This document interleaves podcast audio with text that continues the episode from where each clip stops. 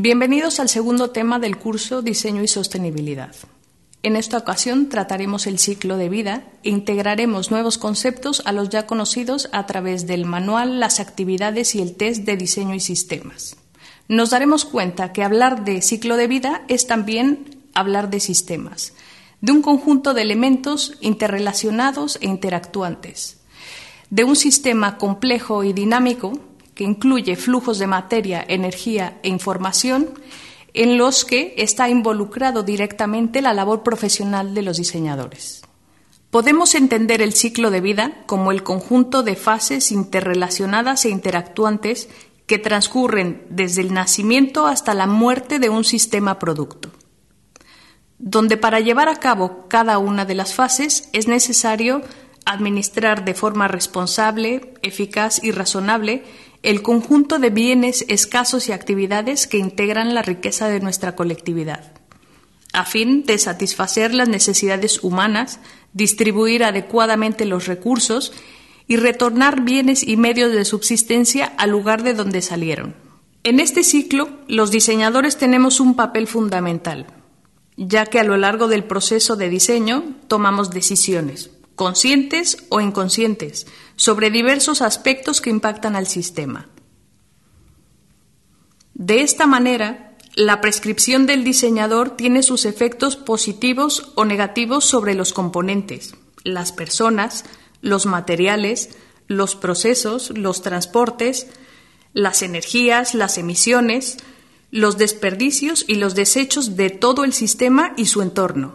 Es decir, que todos los productos, procesos o actividades que diseñamos tienen efectos ecológicos, sociales y económicos a corto, mediano y largo plazo y a nivel local, regional y global.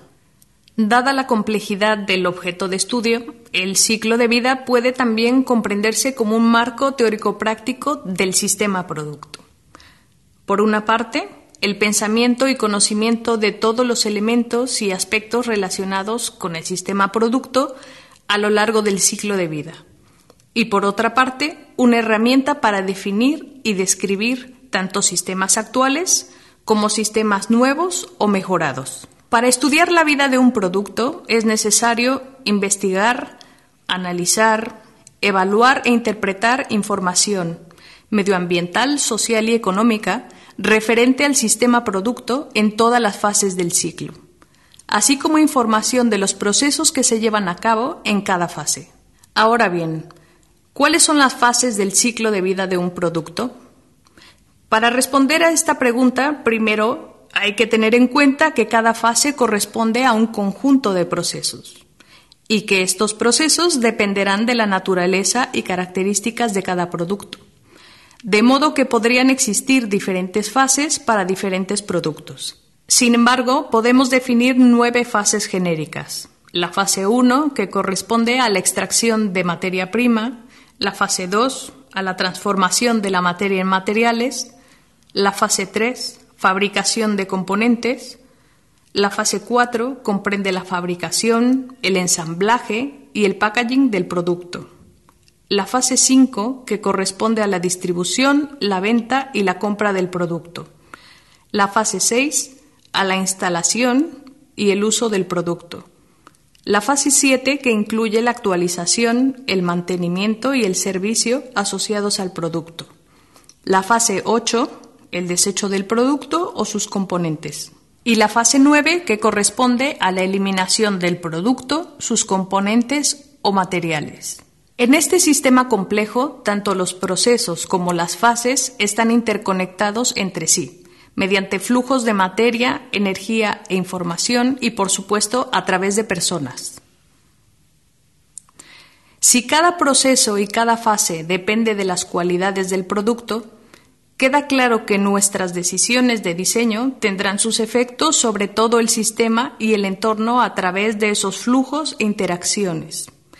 La elección de un simple material sobre otro puede suponer grandes diferencias en la procedencia, en la ubicación y el transporte del material, en la situación socioeconómica de una comunidad u otra, en los procesos y energía necesarios para su transformación, en el uso y mantenimiento, en el desecho y la eliminación, así como en los recursos necesarios y las emisiones que se generan a lo largo del ciclo.